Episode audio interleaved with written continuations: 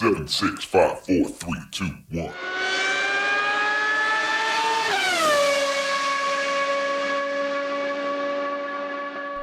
Herzlich willkommen zu Formel Uno, dem Podcast mit Christian, einem spanischen Formel 1-Fan. Und mit Frank, einem deutschen Formel 1-Fan. Heute sprechen wir über den großen Preis von Spanien in Barcelona. Und das war ein ziemlich spannendes Rennen, zumindest zeitweise, das äh, doch, glaube ich, einige Male uns den Atem hat stocken lassen, oder? Wie siehst du das? Also ich fand das ein super Rennen. Für, vor allem für einen spanischen Grand Prix, der jetzt nicht immer der spannendste ist.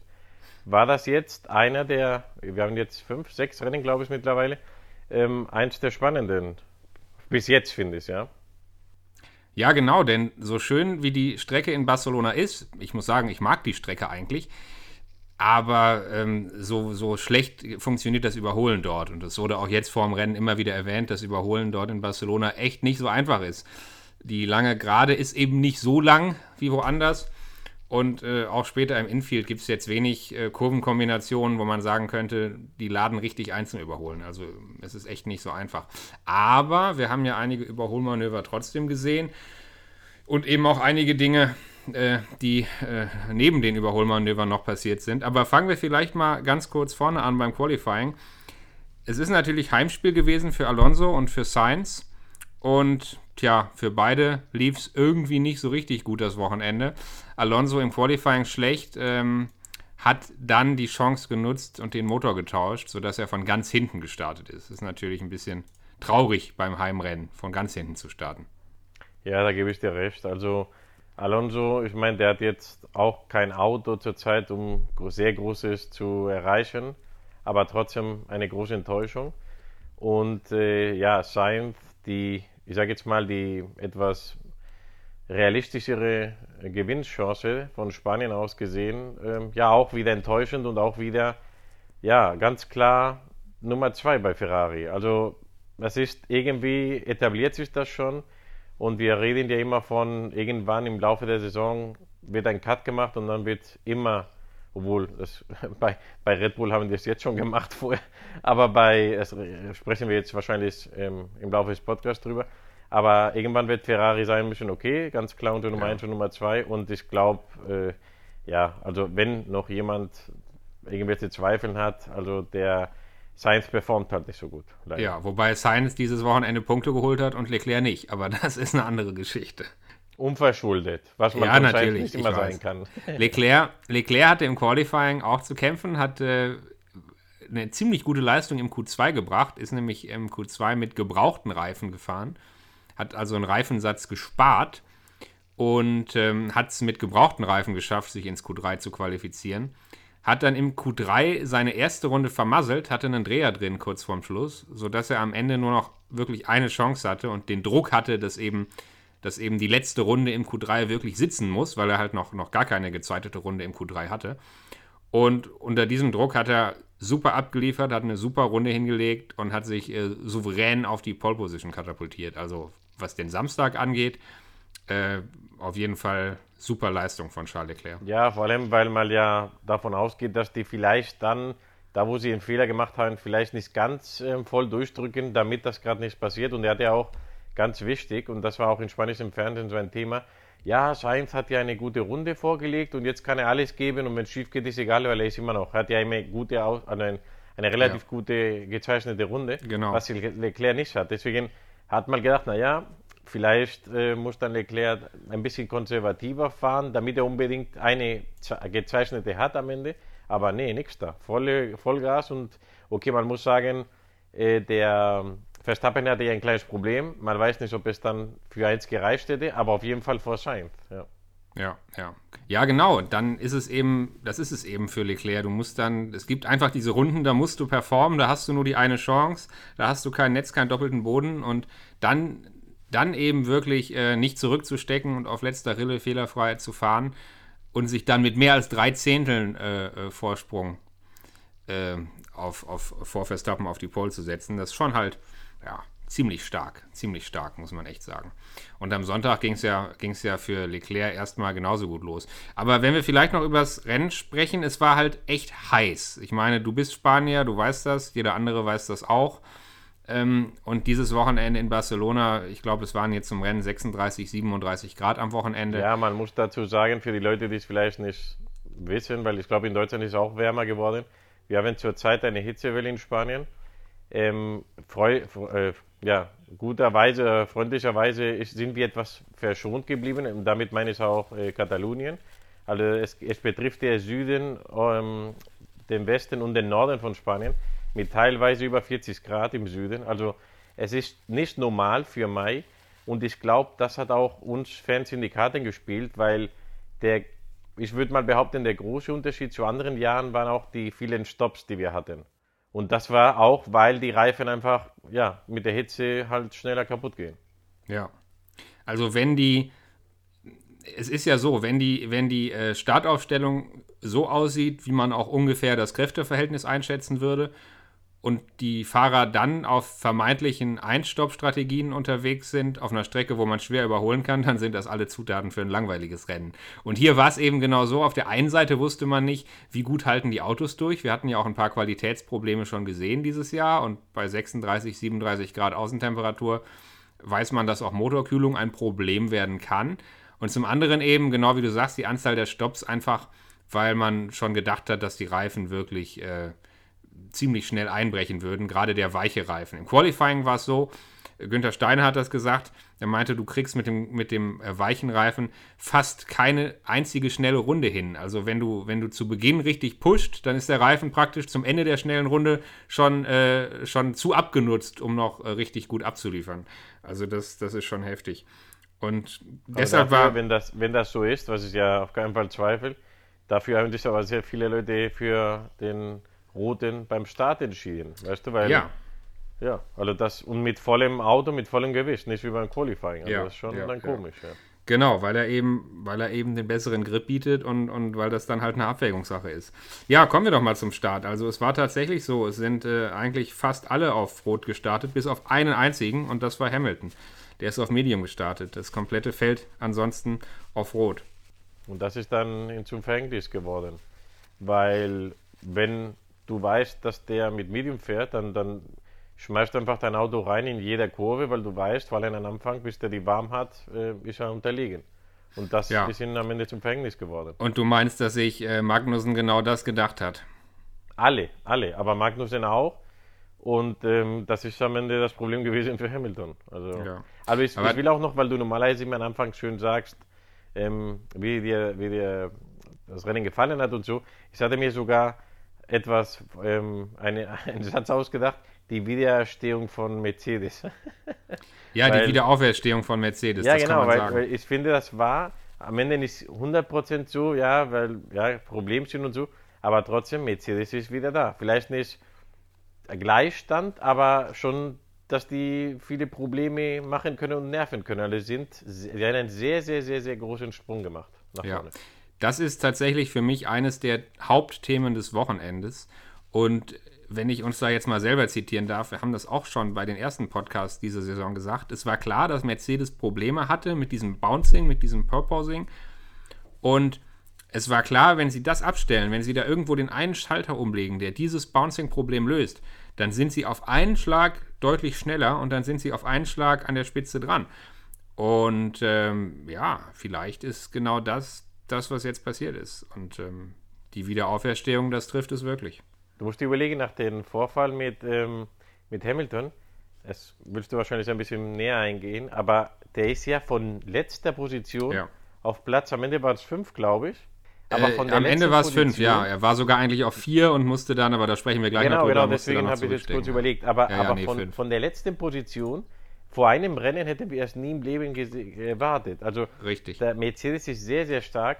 Und Ja. ähm, ein spanischer Formel-1-Ingenieur, der auch ähm, die Rennen kommentiert, hat gesagt, dass die Mercedes auch noch etwas mehr braucht. Weil wenn du, wie du sagst, den Schalter umgelegt hast und das Auto besser wird, auch da ist nicht alles 100%, weil auf einmal geht das Auto schneller, aber dann sind andere Sachen, die nicht perfekt passen, weil das Auto zu schnell ist auf einmal, ja. Ja. Und er hat gesagt, gib ihm noch ein, zwei Rennen und dann wird es noch besser. Also das, Ja. die werden das Auto verstehen und dann noch optimieren. Also es wird noch besser. Also, Ja. Ähm, das denke ich auch. Die anderen entwickeln natürlich auch weiter, aber Mercedes ist äh, mit einem mit einem Riesensprung zurückgekommen, das muss man wirklich sagen. Sprechen wir doch mal über die, über die Startszene. Da gab es ja eben die Berührung zwischen Magnussen und Hamilton. Ich nehme es mal vorweg. Äh, ich bin der Meinung, das war wieder so ein Magnussen-Move, wie man ihn aus früheren Saisons kannte. Also für mich war Magnussen da auf der Außenseite ein bisschen zu ambitioniert und Hamilton ist, glaube ich, einen kleinen Ticken auch nach links oszilliert, aber ich sehe da die Hauptschuld bei Magnussen. Aber nicht so, dass ich jetzt sagen würde, er hat auf jeden Fall Schuld und muss bestraft werden, aber die Hauptschuld an dem, an dem Crash, an der Szene liegt für mich bei Magnussen. Hamilton für mich eigentlich fehlerfrei dort. Wie siehst du das? es ist genauso. Es ist genauso, in der Runde 2 oder 3 wäre es bestraft worden, aber bei der ersten Runde sind die halt immer ein bisschen kulanter. Ja, genau. Aber ich finde, also nicht nur ein bisschen, sondern die Schuld war von Magnussen. Die andere kleine Berührung, die es gab beim Start, war die zwischen Russell und Perez. Äh, zwischen Russell und Perez. Ähm, und da haben beide wirklich Glück gehabt. Ne? Da hätte nicht viel gefehlt und das wäre schlimmer ausgegangen für die beiden. Aber die haben sich da nur ganz kurz angetippt und konnten dann, konnten dann eben beide weiterfahren.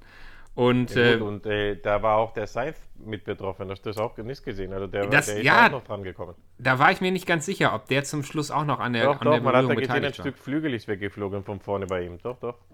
Ah, okay, guck, das, das, ähm, da war ich mir nämlich beim Schauen gar nicht so sicher. Ich glaube, es wurde auch kurz erwähnt bei Sky in der Übertragung, aber ich habe es jetzt selber noch nicht direkt gesehen. Ähm, wir können vielleicht unseren Zuschauern auch mal sagen, unseren Zuhörern vielleicht auch mal sagen, normalerweise nehmen wir immer ein bis zwei Tage nach dem Rennen auf und haben auch noch mal eine Nacht drüber geschlafen und vielleicht schon ein bisschen mehr analysiert. Heute nehmen wir auf direkt nach dem Rennen, noch am Sonntagabend und äh, sind sozusagen noch ganz frisch vom Rennen geschehen und noch nicht mit den allergrößten Analysen ausgestattet, dafür aber mit einem umso frischeren Eindruck vom Rennen. Genau. Ja. und Mick Schumacher, das hat dich bestimmt gefreut. Äh, die Startposition, die beste der Saison. Und erstmal sah es auch ja, für, sein, für sein Haas auch gut aus. Aber die haben auch nachgelassen und am Ende wieder einmal aus den Punkten geflogen. Ja, also unmittelbar nach dem Start ist Mick Schumacher gut nach vorne gekommen. Der ist gut gestartet, war auf P6 nach dem Start. Ähm, aber leider ging es von dem Moment an nur noch nach hinten. Also er wurde sehr, sehr schnell von Bottas überholt, wurde dann sehr schnell von Ocon überholt. Also so gut wie der Start war, so sehr ging es von da an nur nach hinten. Und dann dachte man, okay, vielleicht kann er den zehnten Platz ins Ziel retten. Aber in der, in der zweiten Hälfte des Rennens war klar, dass das auch nichts werden würde. Allerdings äh, würde ich sagen, ist Mick Schumacher trotzdem gut gefahren. Der Haas hatte einfach nicht die Performance dieses Wochenende. Ähm, also man kann jetzt nicht dem Mick Schumacher da irgendeinen großen Fehler ankreiden, irgendwelche Fahrfehler oder, oder andere Dinge ankreiden. Der Haas war einfach zu langsam. Schade, aber ist halt so. Ja, ich will nicht wieder der Böse sein, aber Magnussen ohne den Fehler von Hamilton wäre trotzdem vorne gewesen. Also das ist halt, äh, der muss noch, da muss sich was ändern, wirklich ändern, sonst genauso wie bei Sainz, also ist jetzt nicht, weil er Deutsch ist oder so. Also wenn sich da nichts ändert, dann hat er verloren, genauso wie Sainz. Also, Ja. Ist natürlich jetzt schwer zu sagen, müsste man jetzt genau analysieren, wie da die, die Rundenzeiten waren. Vielleicht hast du recht. Ja. Wenn ich noch mal was zu den Spaniern sagen darf, also Sainz ja wieder, ja, ich weiß nicht, Katastrophe, Pech, alles zusammen. Trotzdem am Ende äh, der einzige Ferrari ins Ziel und mit guten Punkten. So ist es nicht. Aber ja, für ein Team, was eigentlich 1-2 machen sollte und oder ja, vielleicht hätte er sogar gewinnen können beim ganzen Chaosrennen, was wir hatten.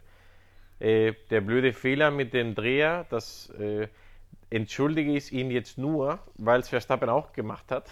Ja. weil äh, es gab wohl, haben den spanischen Fernsehen gesagt, da gab es wohl Windböen von Ja. der, vom Rücken. Und das hat wohl das Auto ein bisschen äh, hinten hochgehoben ja. Und dann den Dreher verursacht. Aber ja, wie gesagt, wenn es nicht Verstappen gewesen wäre, hätte ich viel mehr geschimpft. Mhm. Dass Verstappen auch passiert ist, äh, ja, entschuldige ich ein bisschen, aber halt blöd. Und danach war es halt nur, ja, wie sagt man denn so schön, äh, versuchen die maximale Punkte zu holen, aber beim Rennen war es eigentlich nach dem, was wir gesehen haben, was dann mit Leclerc passiert ist, vielleicht sogar sein erster Sieg gewesen wäre und dann noch in Spanien. Also schade für ihn. Ja. Ja, in Runde 7 war das, äh, dass Sainz sich gedreht hatte. Und das hat dann zum ersten Mal vorne in die Spitzengruppe so richtig Unruhe reingebracht. Leclerc ist vorne weggefahren, Verstappen dahinter konnte nicht direkt folgen, hatte Probleme im DRS-Fenster zu bleiben. Und Russell war, war in dem Moment äh, dann eben auf, auf P3, nachdem Sainz sich gedreht hatte. Und äh, hat da so ein kleines bisschen als Bremsklotz gewirkt. Also hat dafür gesorgt, dass vorne wieder unsere beiden Freunde Leclerc und Verstappen wegfahren konnten. Und ähm, Russell dann eben mit einem mit bisschen Bremsklotz Abstand und, und hinter ihm äh, Perez. Ja. Und ähm, dann auch noch zum zweiten Spanier. Der ist ja letzter gestartet.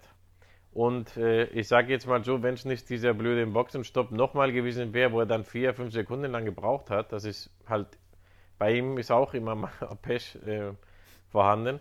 Ja. Also ich behaupte mal, er hätte wahrscheinlich noch eine oder zwei Positionen besser ähm, geendet, aber trotzdem in den, in den, Punkten und als letzter gestartet, Alonso. Also ja. für seine Verhältnisse finde ich das auch gut. Also. Ja, ja, also Alonso muss auf jeden Fall mit dem Punkt zufrieden sein, da gebe ich dir recht. Ja, und nachdem sich in Runde 7 Sainz gedreht hatte, du hast es schon gesagt, zwei Runden später, in Runde 9 hat es an derselben Stelle Verstappen erwischt. Und eigentlich muss man auch nochmal sagen, haben beide Glück gehabt. Sowohl, sowohl Sainz als auch Verstappen haben Glück gehabt, dass sie weiterfahren konnten. Denn wenn man sich da so rausdreht, wo auch keine Auslaufzone ist, sondern wo man sich in ein Kiesbett dreht, ähm, dann gehört auch ein bisschen Glück dazu, dass man das Rennen fortsetzen kann. Und, und das haben beide geschafft. Aber nichtsdestotrotz auch Verstappen eben äh, weit zurückgefallen. Also was heißt weit zurückgefallen? Auf P4 ist er wieder rausgekommen. Ja, aber, hat ein bisschen mehr Glück als Sainz. Sainz ist weiter reingefahren. Ja. Aber ja, trotzdem hat er dann gute Positionen verloren. Und dann ich meine, ja, die, wir, wir, die, große Überraschung, dass Verstappen nicht an Russell vorbeikam. Ja, da, ich wollte es gerade sagen. Ich meine, das Rennen hat 66 Runden gedauert und äh, wir hatten in Runde 9 den Dreher von Verstappen und damit war eigentlich, damit war eigentlich dafür gesorgt, dass das Rennen spannend würde, weil wie ich schon sagte, wenn, wenn die Reihenfolge vorne so ist, wie man auch die Kräfteverhältnisse einschätzt, dann passiert nicht viel. Aber durch diese beiden Dreher war eben so viel Unruhe vorne drin. Leclerc, für den lief alles super. Der ist vorne weggefahren als schnellster und hatte hinter sich eine große Lücke. Aber auf einmal hatten wir eben einen George Russell im Mercedes, ja, auf Position 2. Und hinter ihm eben jetzt die beiden Red Bull in umgekehrter Reihenfolge, wo eigentlich klar war, die sind schneller. Und, und, und damit war klar, dass wir jetzt ein paar interessante Runden vor uns hätten. Und die kamen ja dann auch. Ja, vor allem, das war wieder ganz komisch. Das war, der Verstappen ist nicht vorbeigekommen. Okay, nachhinein hat man ja dann gesehen, also nachhinein, nach der ersten Runde hat man gesehen, naja, sein DS funktioniert nicht so. Der, der hat ja gedrückt, dann geht es auf und sofort zu.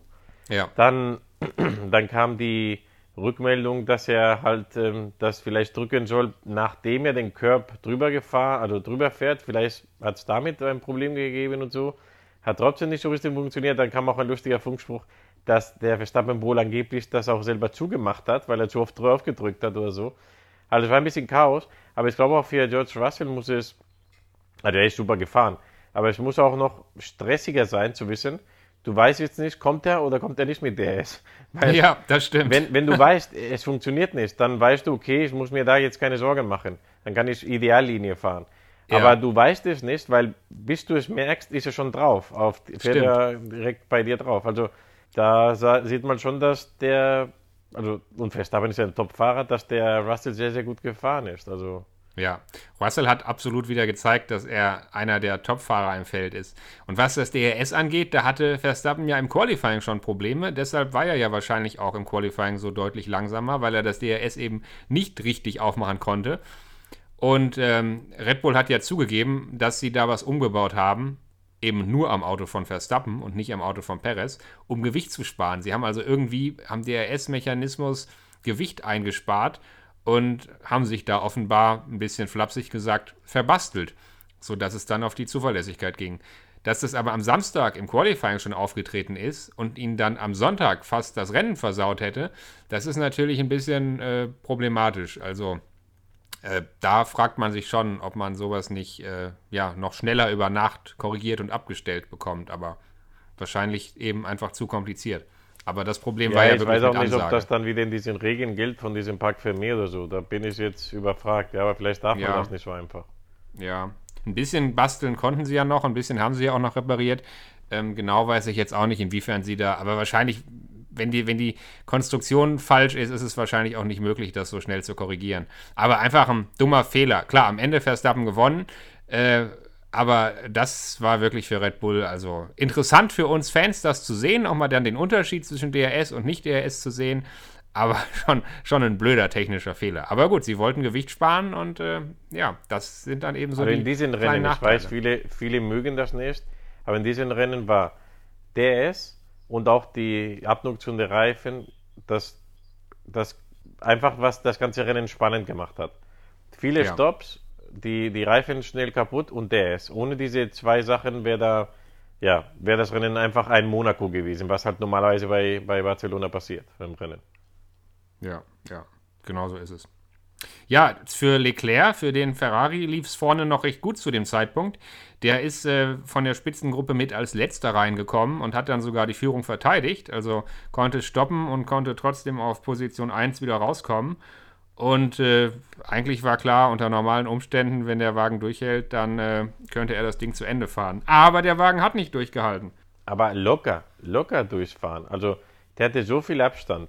Der hatte, der hat immer gecovert und, und Runden danach. Also er hatte bessere Reifen, frische Reifen, viel Abstand, ein super laufendes Auto. Ich meine jetzt, weil zu diesem Zeitpunkt hatte ja Verstappen das DS-Problem und so. Also eigentlich war das eine Sache, wo er fast den Arm rauslegen könnte und einfach rein ins Ziel. Also es war so eine Sache. Ich weiß nicht, was da passiert ist. Ich weiß nicht, wahrscheinlich war das äh, von einem Moment zum anderen, weil wenn mal das etwas, wenn sich das ankündigt, dann hätten die wahrscheinlich sagen können, du mach einfach ein bisschen ruhiger, weil der hatte genug Zeit, um, also genug Abstand. aber blöd gelaufen. Man muss aber auch sagen, der Verstappen hatte auch zweimal schon in diesem Jahr Probleme und einen Ausfall.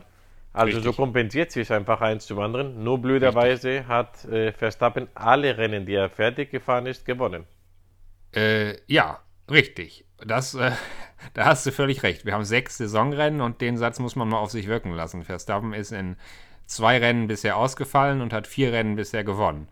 Und ähm, Leclerc hatte jetzt eben seinen ersten Ausfall in der Saison. Ja, genau so sieht's aus. Und, das war. Somit, muss ich, ich, ich will bloß nicht fertig machen mit dem Podcast, aber somit muss ich sagen, wir haben den Verstappen, was ja auch logisch ist nach den Zahlen, jetzt auf einmal in Führung der WM. Ja. Also das hat jetzt das Ganze wieder umgedreht, was auch ganz logisch ist, auch, auch wenn ohne Ausfall. Ich meine, wenn Verstappen alles gewinnt, wenn er nicht ausfällt, das, wenn er so weitermacht, dann wird er nicht nur gewinnen, sondern wieder à la Hamilton vor ein paar Jahren. Ja? Also aber jetzt übertreib mal nicht. Jetzt, jetzt muss ich mal wirklich sagen, vor zwei Rennen hast du noch Angst gehabt, dass Ferrari zu stark und zu überlegen nach Hause fährt. Jetzt erzählst du das gleiche über Red Bull. Also aus meiner Sicht freue ich mich total, wie spannend das einfach ist, diese Saison.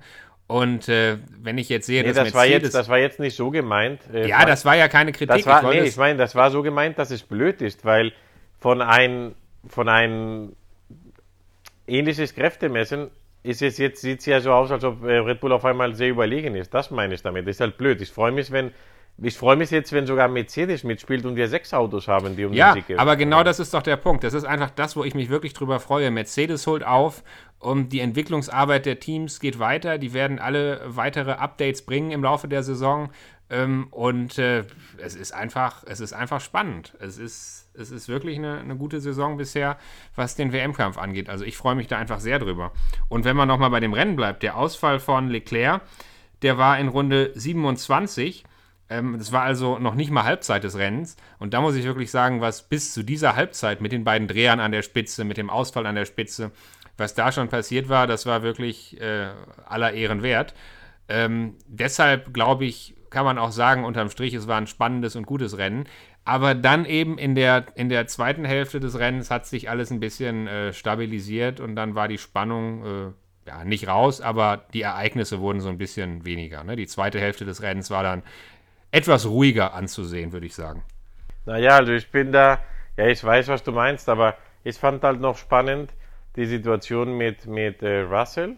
Erstmal gegen, gegen Verstappen und dann, äh, als dann der, als dann der Perez ihn überholen konnte, Ja. dann habe ich mich gefragt, was passiert jetzt? Weil es gab ja wieder die Situation, Verstappen hinten, danach kommt Perez. Was passiert jetzt, ja? Weil, Ja. ich meine, bevor den Ausfall, ja? Ja. Ähm, weil der Perez hatte sich das ja wohl verdient, die Position. Es war jetzt keine komische Strategie oder so. Der hatte einfach den Dreh gehabt, Verstappen.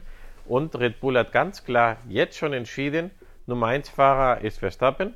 Und mir ist egal, ob Perez den Sieg hat, weil Perez war auf 1, ob Perez gewinnen kann und Verstappen 2. Wir wollen Verstappen auf 1. Ja. Und Aber wundert dich das? Wundert dich das? Nein, aber ich finde es schade für Perez. Nee, nee, natürlich nicht. Und wenn es meine Firma ist und mein Geld und meine Fahrer, dann würde ich das auch machen, klar. Ja. Vielleicht ist es etwas früh, ich weiß nicht, aber ich würde es auch so machen. Aber da sieht man, ich meine, wir haben auch äh, einen Vettel, der hätte das nicht gemacht. Multi 21, sage ich nur. Aber der Perez hat gesagt, unfair, aber okay, und hat ihn durchgelassen. Perez, Perez hätte die, den Job bei Red Bull nicht, wenn er das anders machen würde. Perez ist ganz klar der Nummer 2 Fahrer und solange Verstappen nicht massiv schwächelt und, und irgendwie abbaut in seiner Leistung, solange ist Perez ganz klar der Nummer 2 Fahrer bei Red Bull. Ähm, das ist Perez klar und das ist auch jedem, jedem Zuschauer Ja, klar. ist Red auch Bull klar ist und der eindeutig. verdient auch sehr gut und er hat ein super Auto. Und wenn Verstappen mal nicht ähm, gewinnt, dann kann er vielleicht mal gewinnen. Aber es muss schon traurig sein, wenn er jetzt nach Hause fährt und denkt, naja, also vielleicht hätte ich es gewinnen können, aber mir ist klar, ich werde nie gewinnen, solange der Verstappen irgendwo noch rumfährt, egal wo. Auf der einen Seite, auf der einen Seite ja, auf der anderen Seite war Perez vor zwei Jahren kurz davor, aus der Formel 1 auszuscheiden und hätte fast kein Cockpit mehr bekommen.